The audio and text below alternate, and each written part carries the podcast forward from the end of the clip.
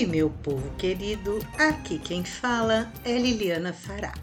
Sejam muito bem-vindos ao meu, ao nosso Conexão Egito podcast, feito para as pessoas que são apaixonadas pelo Egito. Tenho certeza que você é um apaixonado pelo Egito como eu e por isso está aqui comigo Vamos juntos viajar pelas histórias maravilhosas que fazem da civilização egípcia parte de nossos sonhos e curiosidades mais instigantes?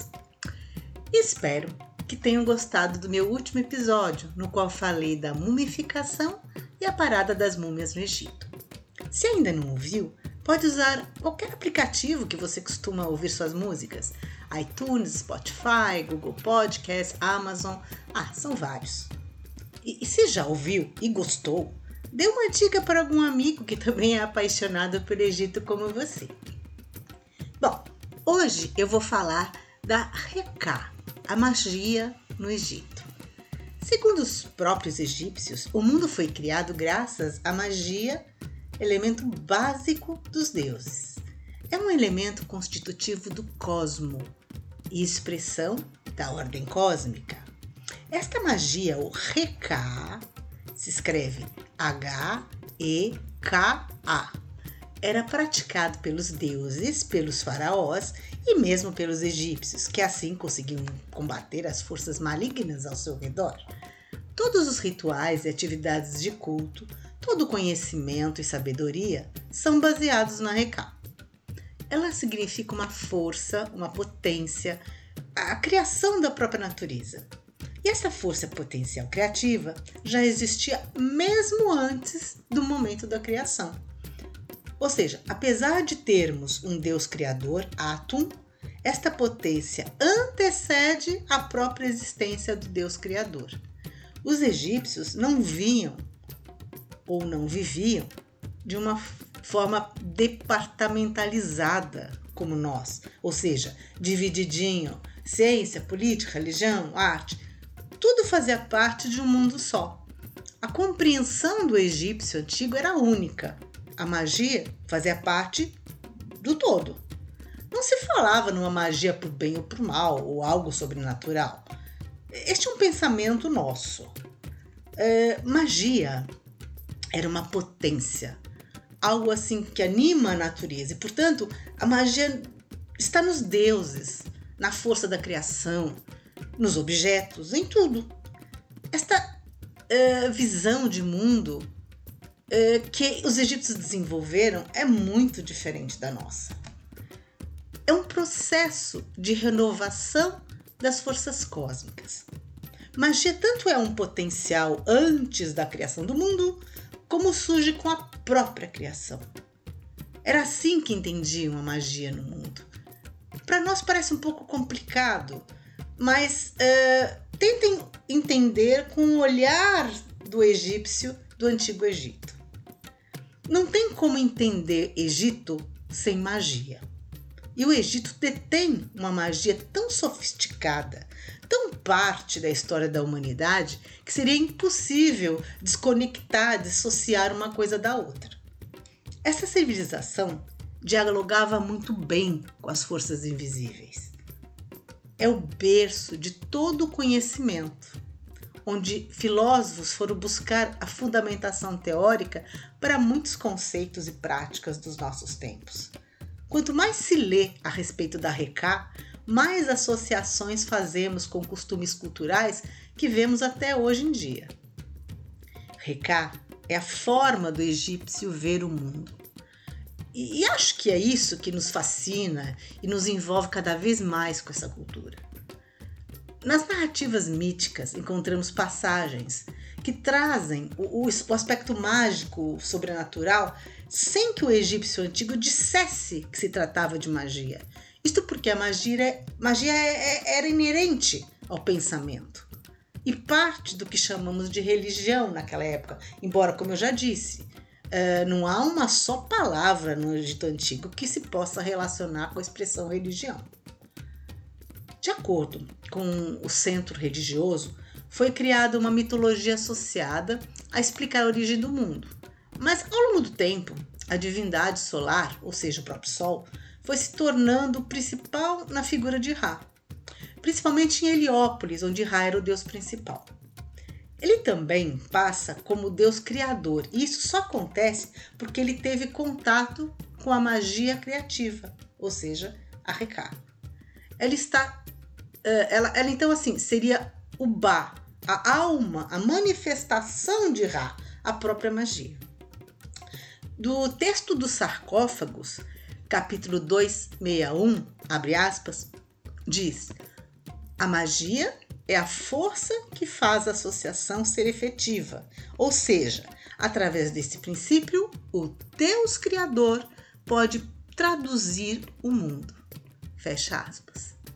Então, o que difere a magia no Egito da de outros povos talvez seja o fato de ter um mago ou intermediário, que no caso do Egito não era uma necessidade. Os próprios homens podiam exercer a magia uh, com o poder da palavra.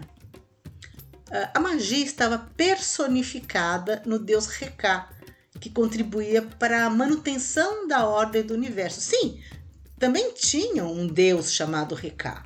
Este deus é conhecido desde a quinta dinastia do faraó Sahur, 2400 a.C., mais ou menos, e já fazia parte dos textos das pirâmides.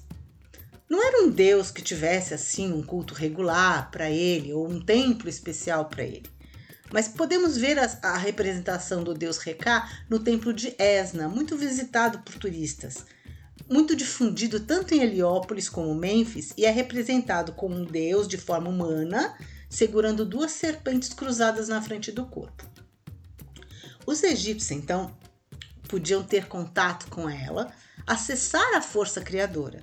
Ela está presente nos ritos diários dos faraós, nos rituais de fertilidade, nos rituais funerários, encantamentos pronunciados. Magia era usada por membros de todas as classes sociais. No entanto, para falar o encantamento, precisava-se saber ler. Então havia uma natural redução daqueles que tinham esse acesso, mas todos davam um jeito de ter acesso quando necessário. Como a magia residia na palavra, os sacerdotes acabaram por atuar como magos. A alfabetização era um fator importante. Por essa razão, era mais comum como atividade sacerdotal e quem sabia ler teria acesso aos, aos textos antigos, os textos mágicos. Mas muitas magias eram importantes exatamente por serem transmitidas oralmente. Antes da escrita, usava o xamanismo, que era totalmente passado de forma oral. É o que se vê muito na região da Núbia. Além da recitação do encanto ou fórmula, o ato era acompanhado por um ritual. O sacerdote poderia ungir o corpo, fazer defumações, colocar natrão na boca para purificar. Lembra que eu falei do sal grosso no último episódio? Além disso, nós temos óleos ungidos até hoje, usamos incensos para diversos fins. Então, com o tempo, essas fórmulas acabaram sendo copiadas e quem as lesse seria capaz de fazer a magia. Lembra que até na mumificação usavam amuletos? Pois não era apenas na mumificação. Não era raro as pessoas andarem com amuletos pendurados ao pescoço, que poderiam proteger tanto contra o mal olhado como contra picadas de serpente. Talvez hoje a gente não use amuleto no pescoço por causa das picadas de cobra.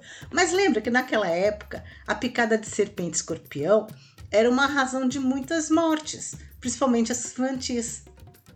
Isis foi considerada a grande maga uma vez que ela teria conseguido fazer o deus Ra confessar seu verdadeiro nome e a partir daí teria alcançado conhecimento da sua magia.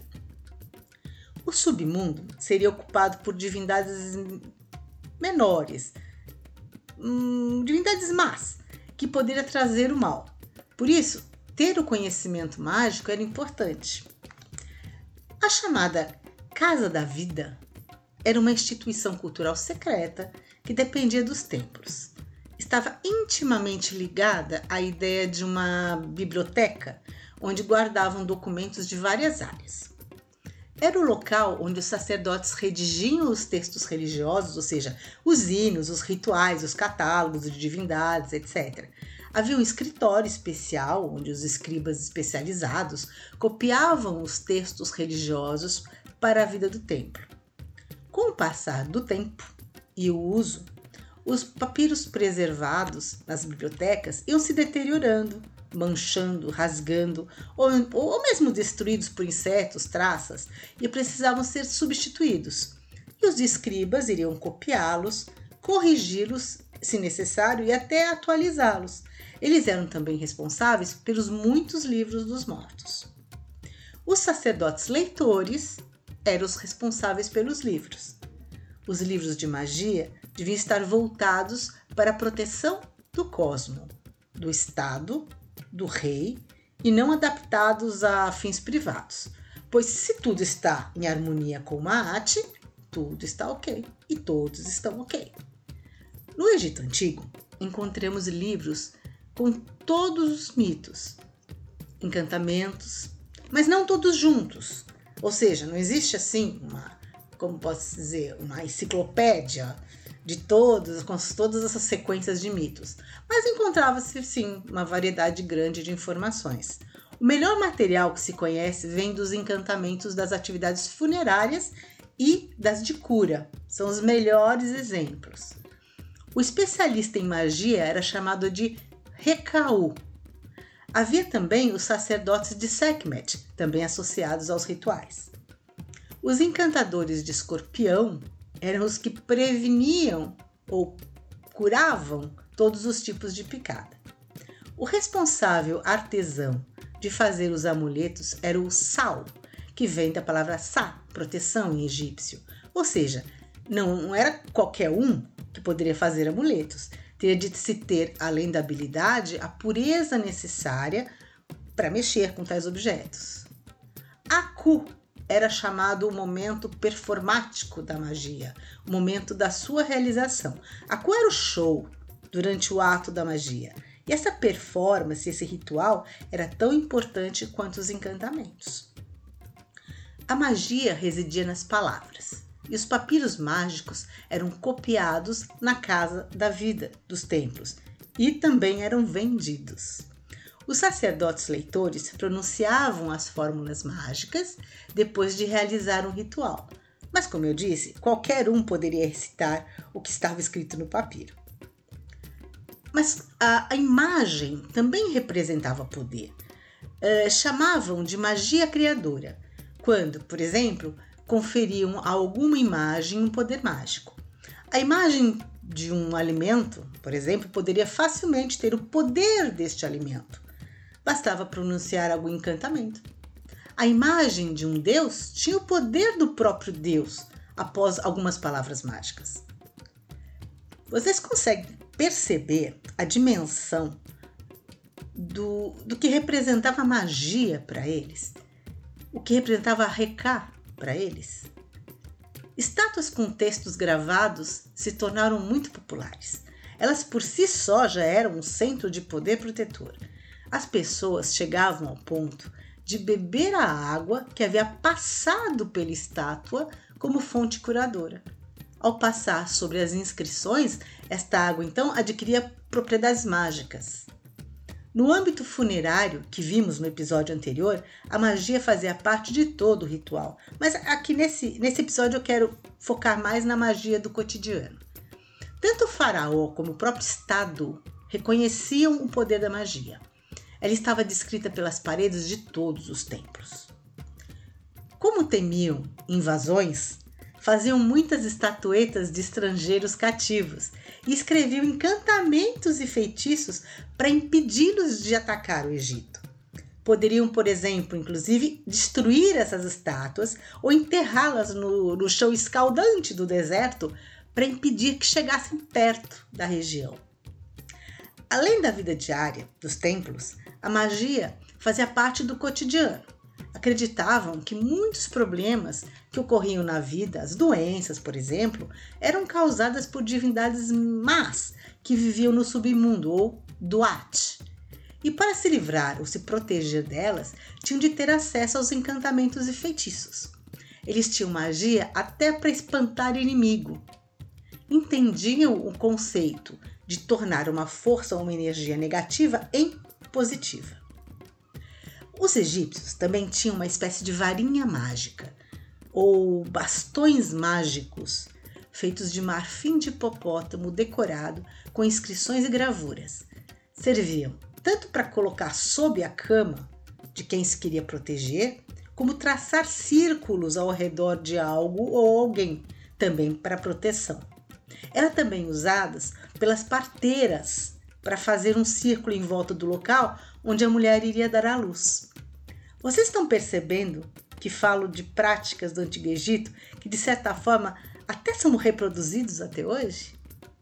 Também existiam magias maléficas, praticadas por pessoas mais humildes consistia em fazer bonecos de cera que eram espetadas com alfinetes para fazer mal a alguém, exatamente como o conhecido voodoo. Na medicina é que a gente vê a magia se unir à ciência. As casas da vida dos templos de Ábidos, Bastes, Sais eram famosas por seus trabalhos médicos. Essas casas, graças às suas bibliotecas, foram muito importantes na formação médica. Não eram como uma universidade de medicina, claro, mas havia um vasto acervo que o futuro médico poderia estudar além de acompanhar, claro, os médicos de maior experiência. Um exemplo muito usado pelos médicos era escrever a fórmula protetora em um pedacinho de papiro, que poderiam ser dissolvidos em um líquido para que o paciente engolisse mais facilmente Seria assim como comprimidos de papiro? Muitas vezes, o contato físico entre a palavra escrita e o paciente faziam parte da proteção mágica. Escreviam o encantamento num pequeno papiro, enrolavam e penduravam no pescoço, por dentro da roupa. Era também muito comum no, no, no, Ano Novo as pessoas se presentearem com amuletos em forma de Sekhmet. Sekhmet é aquela deusa com corpo de mulher e cabeça de leão, e também podiam usá-la até em colares e joias. Importante dizer que temos evidências materiais sobre tudo isso. Evidências que datam de mais de 4.500 anos, período pré-dinástico, como amuletos e os próprios textos mágicos desde o terceiro milênio antes de Cristo até o século V depois de Cristo, que é o caso do texto das pirâmides. Além disso, eu posso dizer que os encantamentos estavam divididos em duas partes: uh, a introdução, ou seja, sobre o que, que o mago deve fazer durante a magia, e também o roteiro, ou seja, as palavras que seriam ditas. Também posso dizer com relação às técnicas mágicas, né? Uh, podia, podia ser uma mágica improvisada, uh, intuitiva, transmitida oralmente, de improviso, ou uma tradição literária, onde as fórmulas eram fixas, exatas e pensadas exatamente para dar tal poder. Além das importantes palavras e ações que acompanhavam os ritos mágicos, objetos, ingredientes usados também tinham sua importância para o resultado final. Dia e hora eram escolhidos e também eram muito importantes. Acreditava que alguns dias não eram possíveis de se fazer magia. Exemplo, por exemplo, cinco dias a mais que os egípcios completavam os 360 dias do ano eram dedicados a sete, então não era auspicioso fazer nada. Pela manhã era o melhor momento, mais favorável, pois estava relacionado à renovação cósmica. Pureza também era um fator muito exigido. Quem fosse fazer magia deveria abster-se de relações íntimas, o corpo e roupa deveriam estar limpas, sandálias feitas de papiro, nunca de couro de animal, lavar a boca com água e natrão antes de pronunciar os encantamentos. Imagens de divindades poderiam ser representadas no corpo ou até no chão, e o uso de máscaras dos deuses também era muito comum. Alguns encantamentos eram para ser recitados sobre estátuas e amuletos. A magia estava muito relacionada com as atividades médicas. E, na verdade, nos papiros não se tinha uma distinção clara entre magia e medicina. Uh, agrupavam as palavras em seções de acordo com as partes do corpo. já se tinha até o conceito de medicina preventiva, que era essencialmente mágica, com o uso de amuletos e até práticas psicossomáticas, ligando o emocional às causas da enfermidade. Para finalizar, eu acho importante destacar que, apesar de vermos várias conexões entre a Reká dos egípcios e algumas práticas que vemos hoje, é muito natural, pois o, o Egito é o berço da humanidade. No entanto, a visão de mundo por parte dos egípcios é completamente diferente da nossa. Tudo girava em torno de se chegar e principalmente manter a ideia de Maat, ou seja, paz, harmonia e justiça. Se, os, se o cosmo estava bem, se o Estado estava bem e o faraó estava bem, Maat estava preservada. Então, tudo e todos estavam E aí, quer mais? Continue comigo nesta viagem. Se quiser falar comigo, você me encontra nas redes sociais e no meu e-mail. Ficarei muito feliz em saber sua opinião e também saber do que você quer que eu fale nos próximos episódios. Teremos um novo episódio toda sexta-feira. Te espero aqui na próxima semana no meu, no nosso Conexão Egito Podcast.